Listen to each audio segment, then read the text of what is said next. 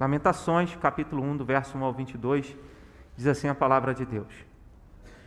Como já é solitária, a cidade outrora populosa, tornou-se como viúva, a que foi grande entre as nações, princesa entre as províncias, ficou sujeita a trabalhos forçados. Chora e chora de noite, e as suas lágrimas lhe correm pelas faces.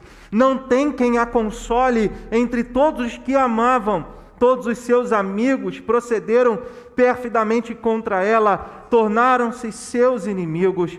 Judá foi levado ao exílio, afligido e sob grande servidão. Habita entre as nações, não acha descanso. Todos os seus perseguidores o apanharam nas suas angústias. Os caminhos de Sião estão de luto, porque não há quem venha à reunião solene. Todas as suas portas estão desoladas, os seus sacerdotes gemem, as suas virgens estão tristes e ela mesma se acha em amargura. Os seus adversários triunfam, os seus inimigos prosperam, porque o Senhor a afligiu por causa da multidão das suas prevaricações. Os seus filhinhos tiveram de ir para o exílio na frente do adversário. Da filha de Sião já se passou todo o esplendor, os seus príncipes ficaram sendo como corços que não acham pasto e caminham exaustos na frente do perseguidor. Agora, nos dias da sua aflição e do seu desterro, lembra-se Jerusalém de todas as suas mais estimadas coisas que tivera nos tempos antigos, de como seu povo caíra nas mãos dos adversários, não tendo ela quem a socorresse, e de como os adversários a viram e fizeram escárnio da sua queda. Jerusalém pecou gravemente. Por isso se tornou repugnante. Todos os que a honravam a desprezam, porque lhe viram a nudez. Ela também geme e se retira, envergonhada. A sua imundícia está nas suas saias. Ela não pensava no seu fim. Por isso caiu de modo espantoso e não tem quem a console. Vê, Senhor, a minha aflição, porque o inimigo se torna insolente.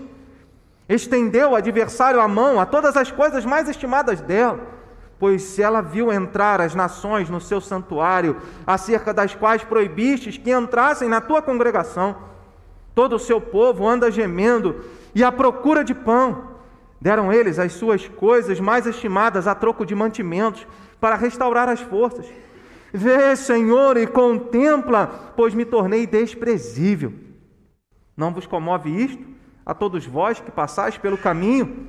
Considerai e vede se há dor igual à minha, que veio sobre mim, com que o Senhor me afligiu no dia do furor da sua ira. Lá do alto enviou fogo aos meus ossos, o qual se assenhoreou deles, estendeu uma rede aos meus pés, arrojou-me para trás, fez-me assolada e enferma todo dia.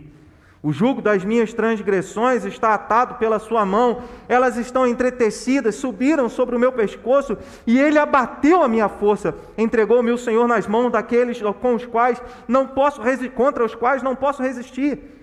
O Senhor dispersou todos os valentes que estavam comigo, apregoou contra mim um ajuntamento para esmagar os meus jovens. O Senhor pisou como um lagar a virgem filha de Judá. Por estas coisas choro eu. Os meus olhos os meus olhos se desfazem em águas, porque se afastou de mim um consolador, que devia restaurar as minhas forças. Os meus filhos estão desolados, porque prevaleceu o inimigo. Estende Sião as mãos, e não há quem a console. Ordenou o Senhor acerca de Jacó que os seus vizinhos se tornem seus inimigos. Jerusalém é para eles como coisa imunda. Justo é o Senhor, pois me rebelei contra a sua palavra. Ouvi todos os povos e veja a minha dor. As minhas virgens e os meus jovens foram levados para o cativeiro. Chamei os meus amigos, mas eles, me, mas eles me enganaram. Os meus sacerdotes os meus anciãos expiraram na cidade quando estavam à procura de mantimento para restaurarem suas forças. Olha, Senhor, porque estou angustiada. Turbada está a minha alma, o meu coração transtornado dentro de mim, porque gravemente me rebelei. Fora a espada, Fora, a espada mata os filhos, em casa anda a morte. Ouvem que eu suspiro, mas não tenho quem me console. Todos os meus inimigos que souberam do meu mal folgam, porque tu o fizeste. mas em trazendo tu o dia que apregoaste, serão semelhantes a mim. Venha toda a sua iniquidade à tua presença, e faze-lhes como fizeste a mim, por causa de todas as minhas prevaricações, porque os meus gemidos são muitos, e o meu coração está desfalecido.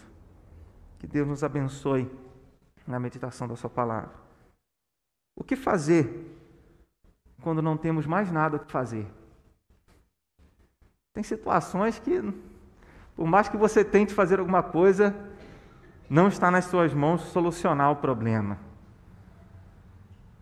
E aí, quando não tem mais nada o que fazer, a gente fica inquieto, a gente fica ansioso, a gente fica preocupado.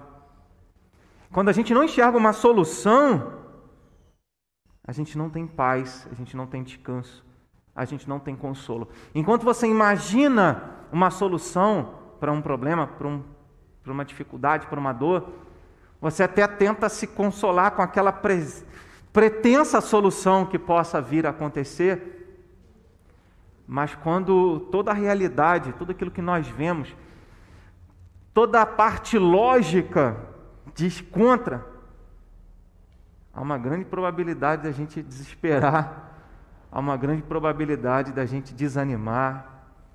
E você tem dois caminhos, né? Ou você desiste, diz, ah, não, eu entrego, eu me rendo, não tem como é, solucionar isso. Ou você desiste, ou você aguenta firme.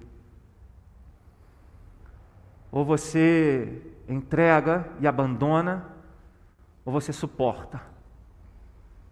Ou você paga o preço.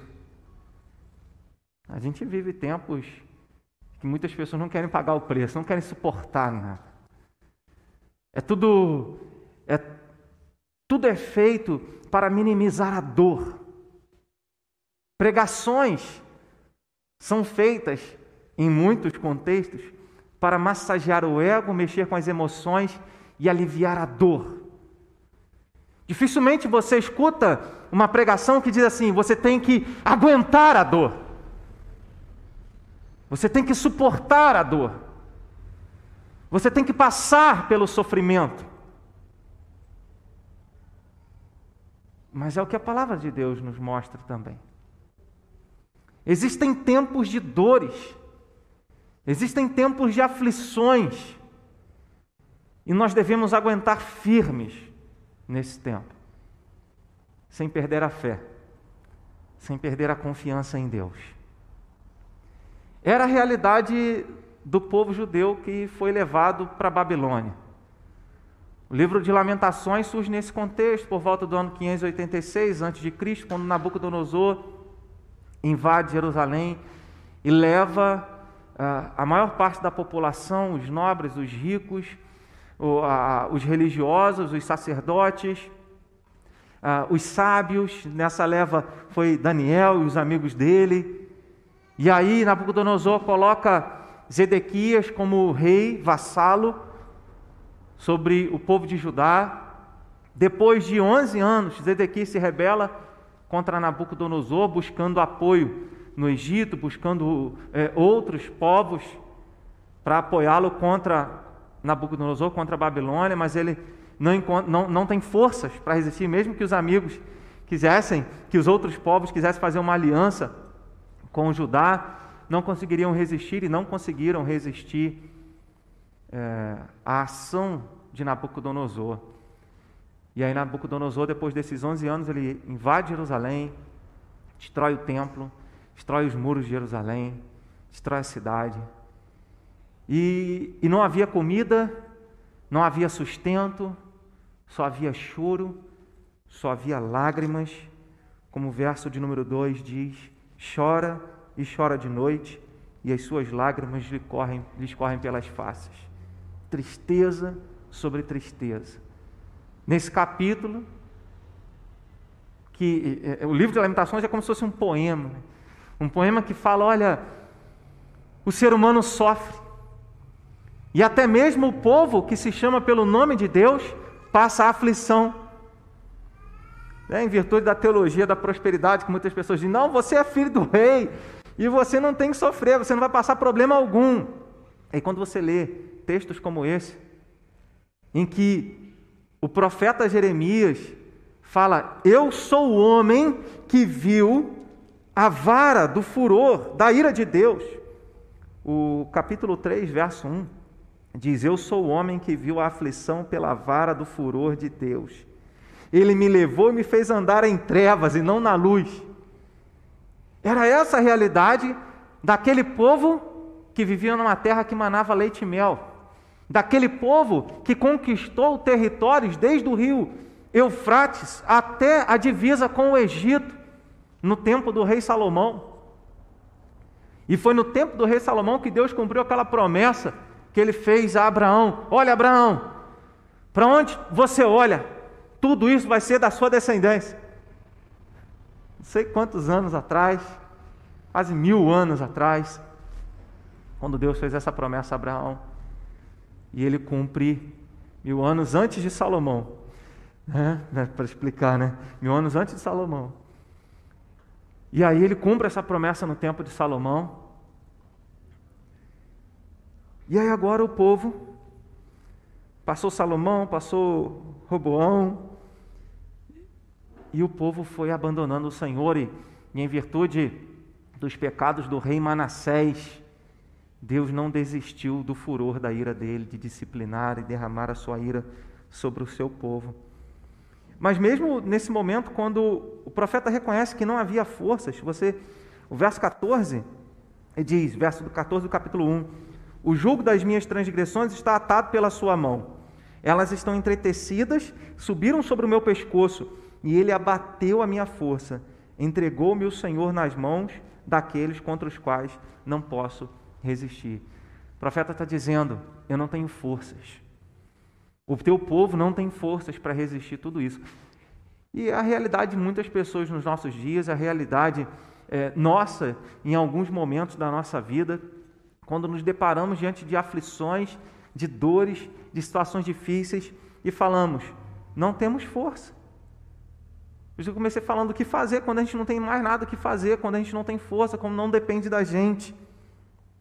E aí alguns textos, alguns versículos nesse capítulo nos orienta como nós podemos enfrentar o sofrimento, como nós podemos enfrentar a aflição. E não no sentido de ser aquele cristão coitadinho, eu não mereço passar por isso, mas ser assim: Senhor, eu tenho que passar, mas eu sei que o Senhor está comigo. Então me dá forças para aguentar isso, me dá forças para resistir toda a dor, toda a aflição. Grandes homens e mulheres de Deus sofreram, sentiram a dor mas suportaram a dor, suportaram a aflição. Como a gente faz isso? Verso de número 5. Não, no verso 1 ele diz, ele faz um contraste, né, que é, o verso de número 1 mostra que aquela cidade populosa, aquela cidade que era grande entre as nações, agora estava em ruínas. Agora estava solitária, mostrando que até mesmo o povo de Deus pode enfrentar momentos de grandes tribulações, de grande dificuldade. Mas no verso de número 5, ele diz: Os seus adversários triunfam, os seus inimigos prosperam, porque o Senhor a afligiu. Judá foi afligida, a cidade de Judá, o povo de Judá, a nação de Judá foi afligida por causa é, dos seus, com a, através dos adversários, dos seus adversários, porque Deus havia determinado isso, e por causa dos seus pecados, como diz a parte B do versículo por causa da multidão das suas prevaricações, suas transgressões, os seus filhinhos tiveram de ir para o exílio na frente do adversário. O verso 5, a parte B, mostra que Deus havia afligido o povo dele por causa das suas transgressões, por causa dos seus pecados. O que nós aprendemos é que para suportar a aflição, nós devemos reconhecer o pecado humano. É assim que nós suportamos a aflição reconhecer que eu e você somos pecadores, que mesmo salvos pela graça de Deus, nós vivemos numa condição de pecado no sentido que, ainda que sejamos regenerados, há uma guerra do espírito contra a carne. Há uma batalha em que muitas vezes nós nos pegamos fazendo não o que Deus quer, mas sim o que nós queremos, que o pecado que habita em nós deseja. Como Paulo fala em Romanos capítulo 7, mesmo sendo um grande homem de Deus, ele disse: O bem que eu quero fazer, eu não consigo mas o mal que eu detesto, esse eu acabo fazendo. A realidade do pecado humano estava na vida do povo de Deus. E o profeta está deixando bem claro que o povo passava por toda aquela manifestação da ira de Deus como consequência dos seus próprios pecados. O verso de número 8 também mostra isso. O verso 8, ele diz: Jerusalém pecou gravemente. Sabe aquela história quando a gente fala que, que não tem pecadinho nem pecadão para Deus? Que pecado é pecado? Mas a gente aprende com textos como esse que existem pecados mais odiosos do que outros. Existem pecados que trazem consequências piores do que outros pecados. A própria Bíblia fala que tem pecado para a morte, e por isso a gente não deve orar. Jesus fala que aquele que blasfema contra o Espírito Santo não tem perdão, é réu de pecado eterno. E o povo de Deus aqui, o profeta está dizendo: Jerusalém pecou gravemente. Não foi o pecadinho. A Bíblia fala que muito é dado, muito será cobrado. Nós que conhecemos a palavra de Deus, que sabemos o que é certo, o que é errado, que conhecemos a vontade revelada de Deus, seremos julgados mais. Será exigido mais de nós do que muitas pessoas que não têm o conhecimento da verdade, o conhecimento da palavra de Deus. Então, Judá havia pecado gravemente, não foi qualquer coisa. Idolatria sobre idolatria. Incredulidade, porque o povo buscava aliança com outros reis e esquecia que o verdadeiro livramento e socorro vinha do Senhor. Verso de número 14 também fala: O jugo das minhas transgressões está atado pela sua mão, repetindo, né? E aí ele fala que Deus havia pesado a mão da sua ira, da sua disciplina sobre o povo dele por causa dos seus pecados. Verso 18 e verso de número 20. Justo é o Senhor, pois eu me rebelei contra a sua palavra. Verso 20: Olha, Senhor, porque estou angustiada, turbada está a minha alma, o meu coração transtornado dentro de mim, porque gravemente me rebelei.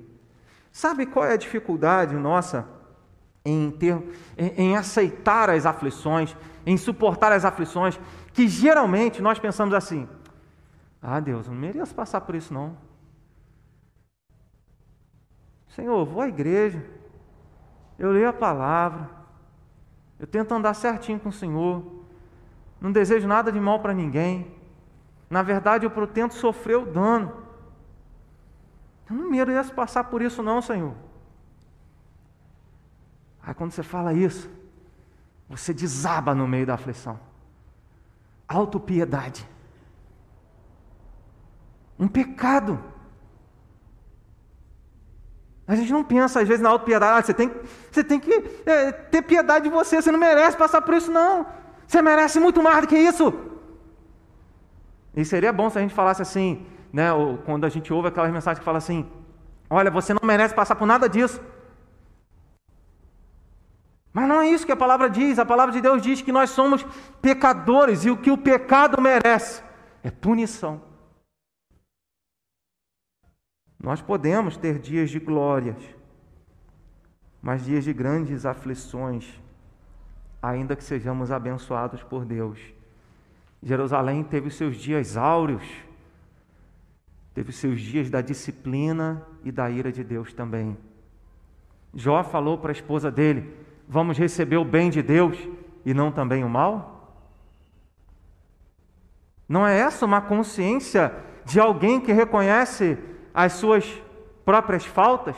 Embora ele teve os seus momentos de deslizes, quando ele tenta se justificar diante de Deus, quem ajudava o pobre? Quem ajudava as pessoas? Quem cobria aquele que estava sem roupa? Jó fala tudo isso para Deus. E Deus no final fala para ele: Jó, você quer se justificar para me condenar? Está invertendo as coisas? E às vezes a gente tenta colocar Deus numa situação constrangedora, como se isso fosse possível. Ah, não, Deus, olha o que eu estou fazendo e olha o que, que o Senhor está fazendo na minha vida.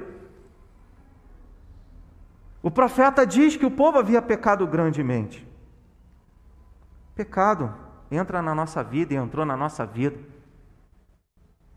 Em virtude da escolha dos nossos primeiros pais, Adão e Eva.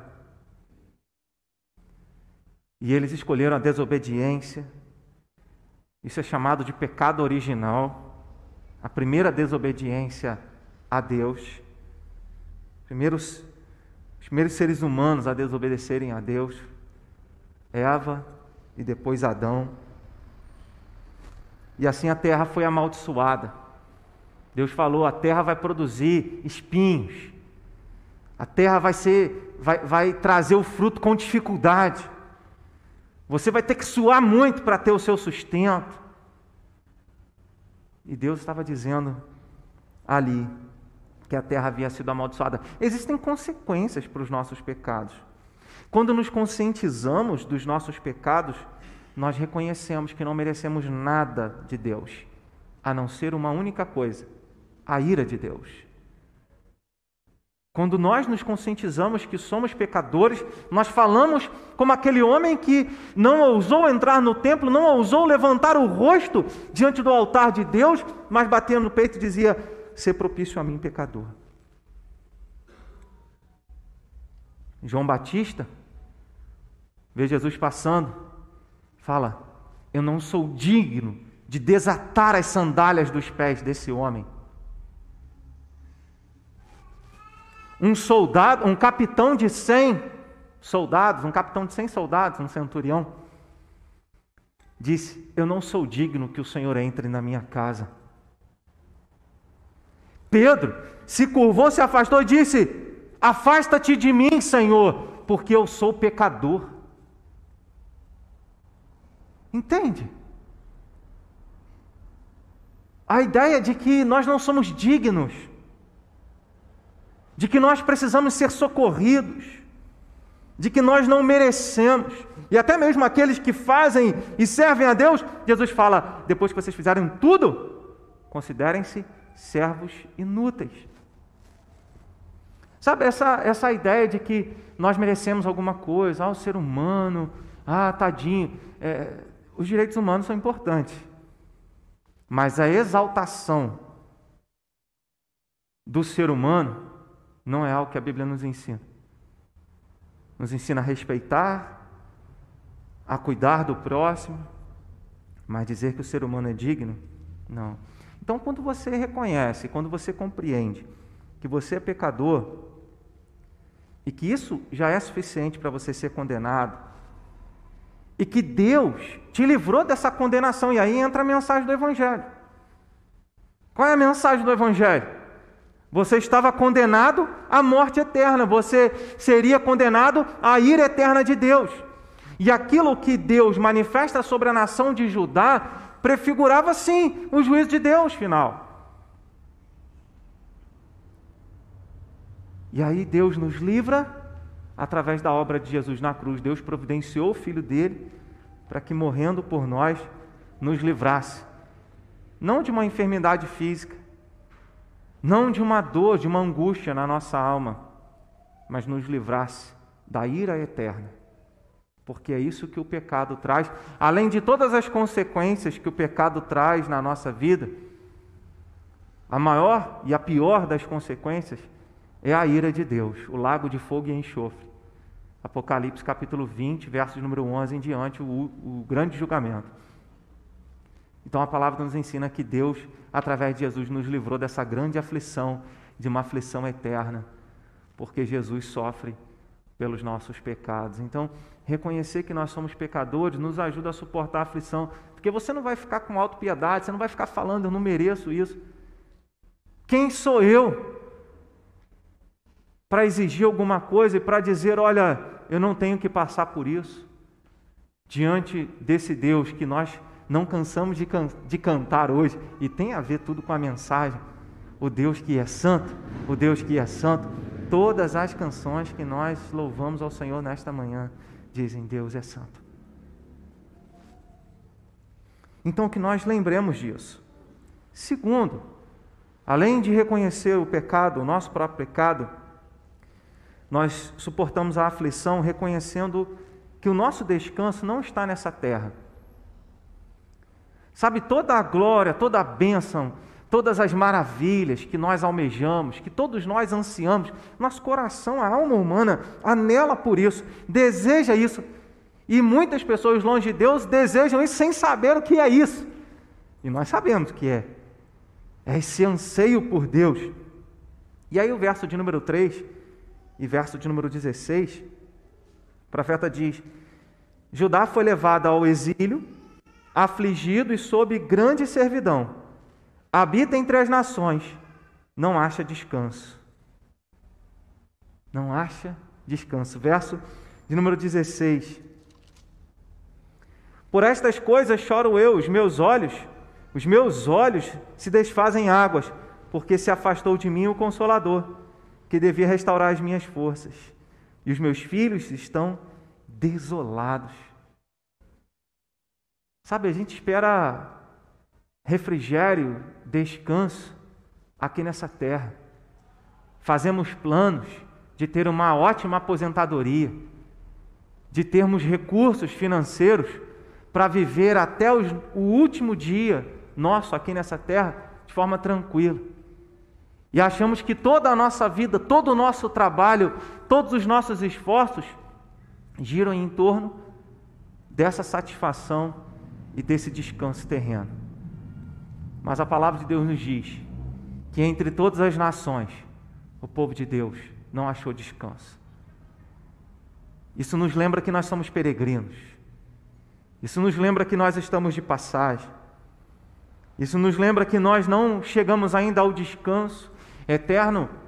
Quando o salmista, no Salmo 95, ele cita é, é, textos mais antigos e fala: Olha, se vocês não me obedecerem, vocês não vão entrar no meu descanso. Citando os livros de Moisés. Mas o povo já estava na terra prometida. E aí o autor aos Hebreus interpreta esse salmo dizendo o seguinte: que se o povo tivesse chegado no descanso, que era a terra prometida, a terra de Canaã, ele não diria e não citaria esse texto dizendo: Olha, vocês não irão entrar no meu descanso.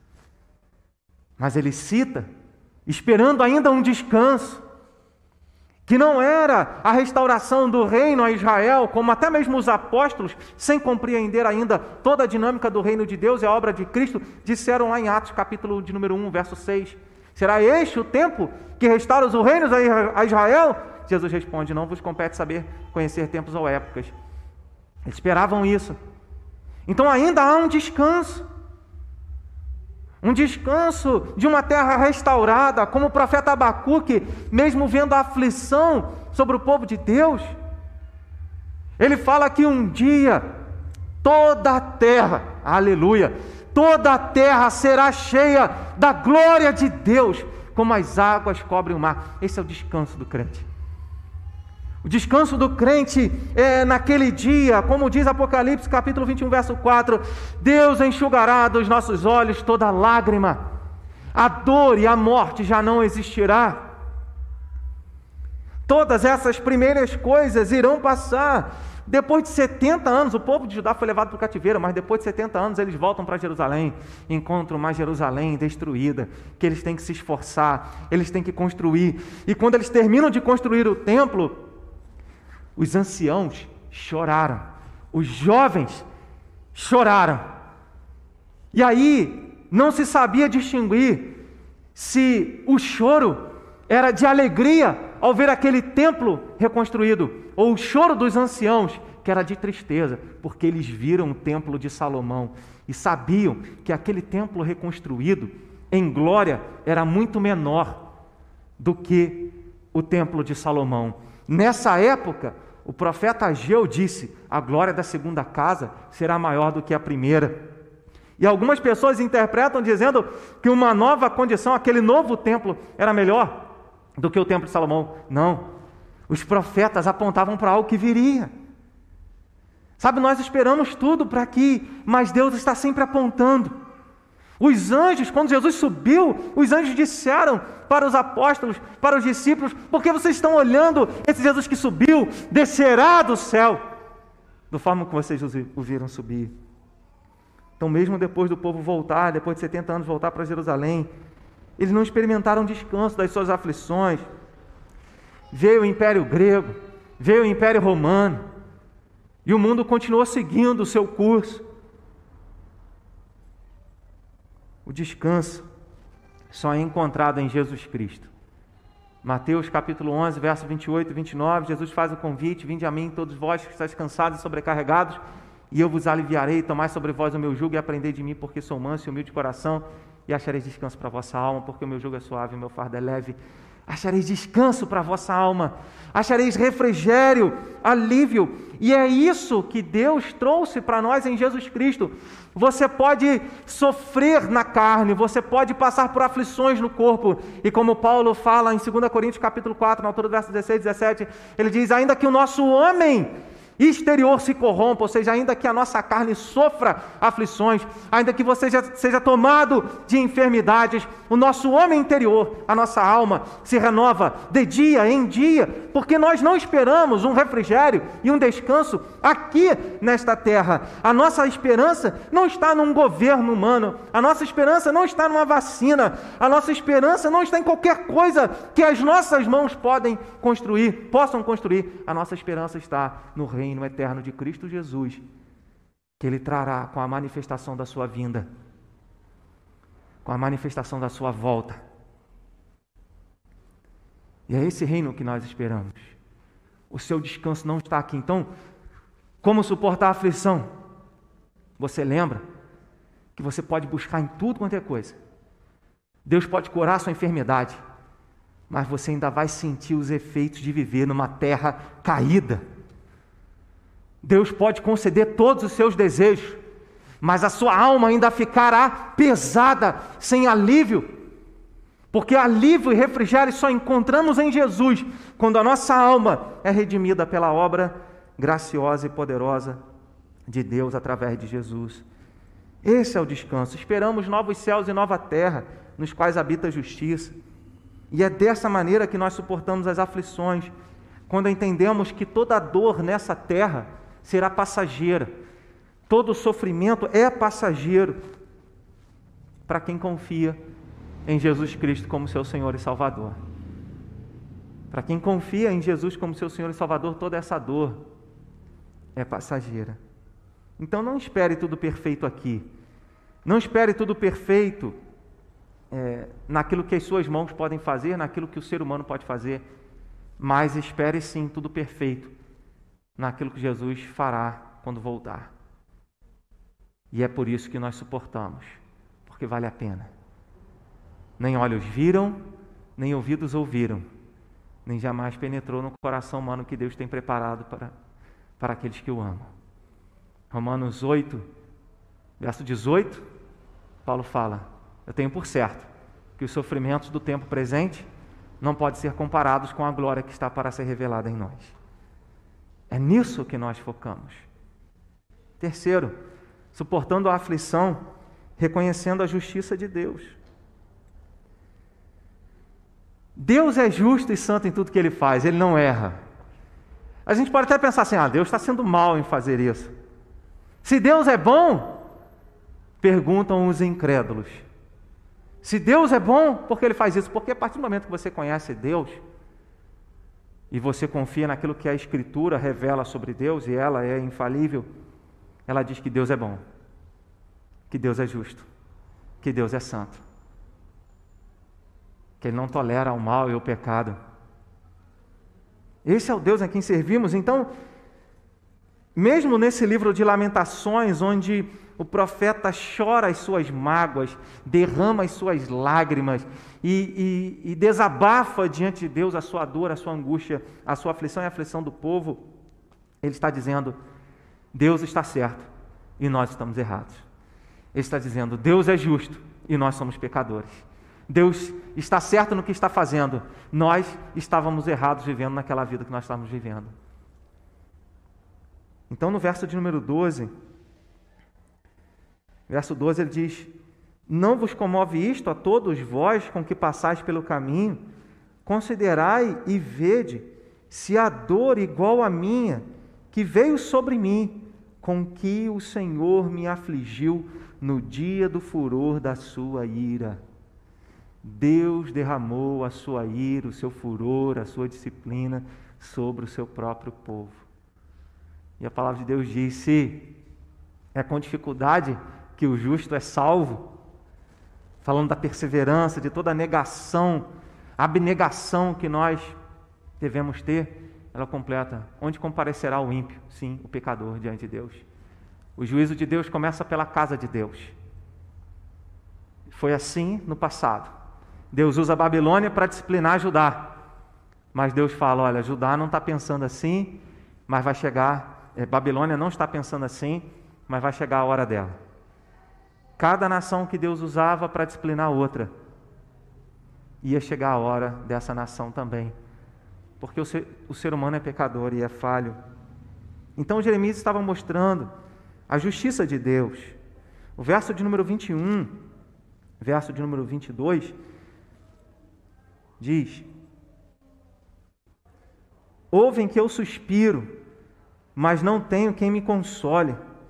Todos os meus inimigos que souberam do meu mal, fogam, ou seja, se alegram, porque tu o fizeste, mas em trazendo tu o dia que apregoaste. Espera aí, o profeta ainda esperava um dia, e aqui é importante. Ele não estava dizendo, olha, o Senhor trouxe um dia da, da sua ira, mas ele diz, em trazendo, uma expressão que leva ao futuro, em trazendo o, tu, o dia que apregoaste, serão futuro, semelhantes a mim. O profeta sabia que um dia Deus iria manifestar o juízo dele sobre todo o mundo, que Deus iria julgar todas as nações, assim como Deus estava julgando o seu próprio povo. Ele diz no verso 22 Venha toda a sua iniquidade à tua presença, ou seja, a iniquidade de todas as nações, estejam diante do Senhor, e faze-lhes como me fizeste a mim, por causa de todas as minhas prevaricações, transgressões, iniquidade. Então ele estava dizendo: faça ao mundo inteiro, assim como o Senhor fez a mim. Assim como o Senhor me puniu por causa dos meus pecados, puna o mundo inteiro por causa dos pecados de todas as nações. Então Deus é demonstrado, é revelado, verso de número 18, deixa isso claro: justo é o Senhor. Deus é justo ao fazer o que ele faz, ele nunca é mal, mas sempre justo. Então, o profeta esperava que um dia Deus iria trazer o juízo dele. E é assim que Deus vai fazer. Jesus fala: Eu não vim julgar o mundo, mas vim salvar o mundo na primeira vinda dele, mas quando ele voltar, ele vai trazer juízo, ele vai trazer o seu julgamento. Quando Jesus estava na cruz sendo punido, ele estava sendo punido no nosso lugar.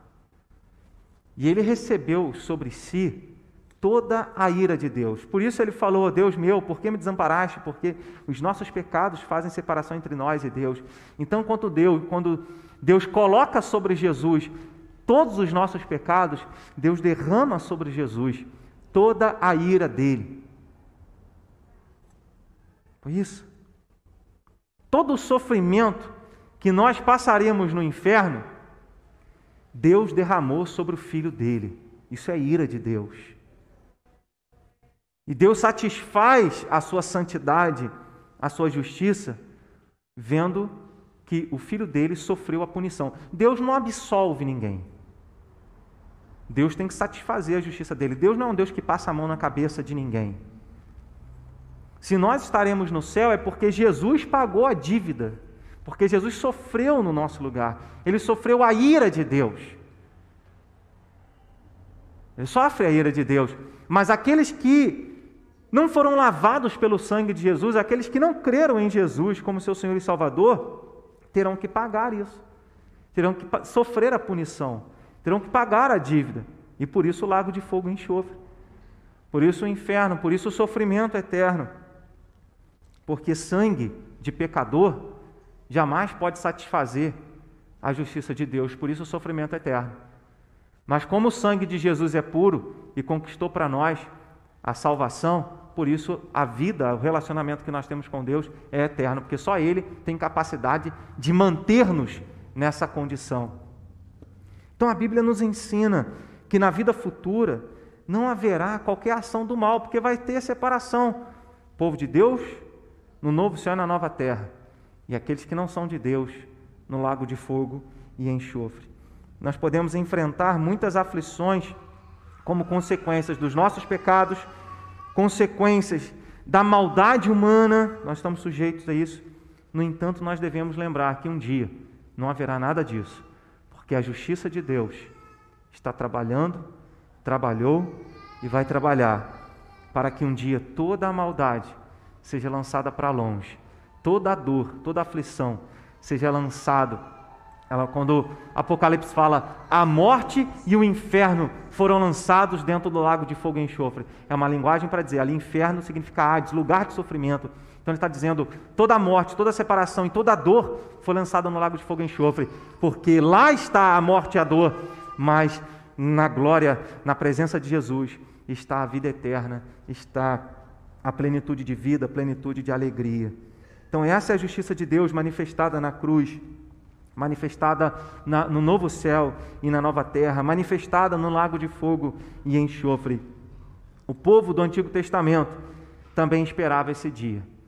Tem um dia que o Senhor apregou, disse o profeta, e nesse dia todos comparecerão diante do Senhor. Então nós devemos suportar a aflição, porque Deus é justo e reto no que faz, até mesmo quando manifesta a sua ira. Que a nossa oração seja como a oração de Jesus Senhor, não seja como eu quero, assim como o Senhor quer. Senhor, me fortalece para eu passar por isso. Jesus falou: a minha alma está profundamente triste até a morte, angustiada até a morte. Mas ele ora, ele clama, ele pede o socorro do Pai para que ele pudesse ser fiel até a morte e morte e cruz. E é o que nós vemos aqui nesse capítulo também. Suportando a aflição, reconhecendo que Deus vê e ouve o clamor do seu povo. Verso 9, a parte B, ele fala: Vê, Senhor, a minha aflição. Mesmo tendo sido afligido pela ira de Deus, o profeta está dizendo: Vê, Senhor, a minha aflição. Então Deus é aquele que dispensa a sua disciplina, o seu julgamento, o seu juízo, a sua ira, mas só Ele pode nos sarar, só Ele pode nos sustentar. Então o profeta diz: Vê, Senhor. Ele está fazendo uma oração, ele está pedindo: Senhor, nós pecamos, nós falhamos, mas vê a nossa aflição, vê a nossa dor.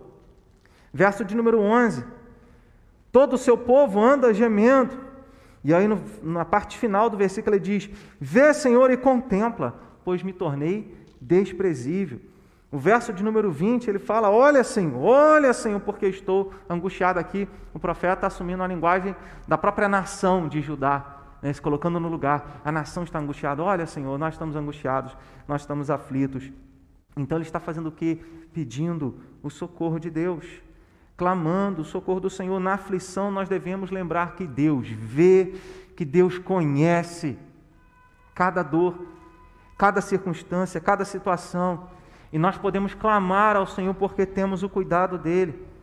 Um dos meios de graça que Deus nos deu é a oração. Existe a palavra e existe também a oração. Tem os sacramentos e também a oração. A oração é quando nós derramamos a nossa alma diante de Deus, como Jesus fez. Senhor, me fortalece, me sustenta para passar por esse momento, lá no Getsemane. A oração traz paz à alma. A oração é um remédio da alma. A oração é o desabafar com Deus a nossa dor. A oração é o renovar das nossas forças espirituais. A oração é saber que você não está sozinho, mas que você pode estar nos braços de Deus naquele momento quando todas as forças se esvaem. E aí você dobra o seu joelho, você ora. A oração é aquele momento quando você não tem forças para orar e você fica em silêncio diante de Deus, com o seu pensamento ligado a Ele, sem saber até o que pedir, mas você lembra que o Espírito Santo de Deus intercede por você com gemidos inexprimíveis diante do Pai Celeste.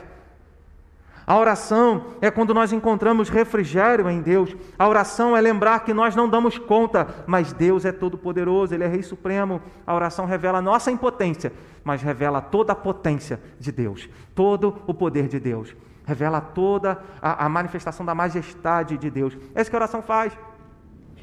Então nós continuamos confiando, nós continuamos clamando, nós continuamos perseverando, nós continuamos clamando, suportando sim com a consciência de que nós estamos sujeitos a isso, de que nós muitas vezes merecemos isso. Suportamos sim, sabendo que Jesus pagou a nossa dívida com Deus e o nosso descanso é aquele que Jesus trará e não o que nós esperamos nessa terra. E aí, quando nós olhamos para frente, está chegando, está chegando, está quase lá, é daqui a um tempo. Isso vai nos animando. É quando você está praticando algum esporte e você já está cansado, mas você diz assim: olha, só falta mais um pouquinho, aguenta mais um pouco, a gente já está chegando. Segura mais um pouco. E você sabe que está chegando, então você aguenta mais um pouco, você suporta mais um pouco e você continua confiando, você continua insistindo, você continua seguindo. E é o que nós, como cristãos, fazemos. Confiamos na obra de salvação, confiamos no descanso eterno, confiamos no Deus que ouve e responde a nossa oração e sabemos que tudo que nós recebemos dele é por pura graça e misericórdia. E assim nós suportamos a nossa dor, como o profeta nos ensina, como Deus nos ensina nesta manhã. Amém? Nós vamos louvar ao Senhor sabendo disso, mantendo a nossa confiança, mantendo a nossa fé, mantendo a nossa oração, sem condenar a Deus para nos justificar. Se no mundo nós temos aflições, nós lembremos: Jesus Cristo venceu o mundo, Jesus Cristo venceu a morte, Jesus Cristo venceu o pecado, Jesus Cristo venceu Satanás, Jesus Cristo sofreu a ira de Deus para que nós pudéssemos suportar tudo, mantendo a fé. E depois de resistirmos a tudo, como diz Paulo na carta aos Efésios, permanecermos inabaláveis. Amém?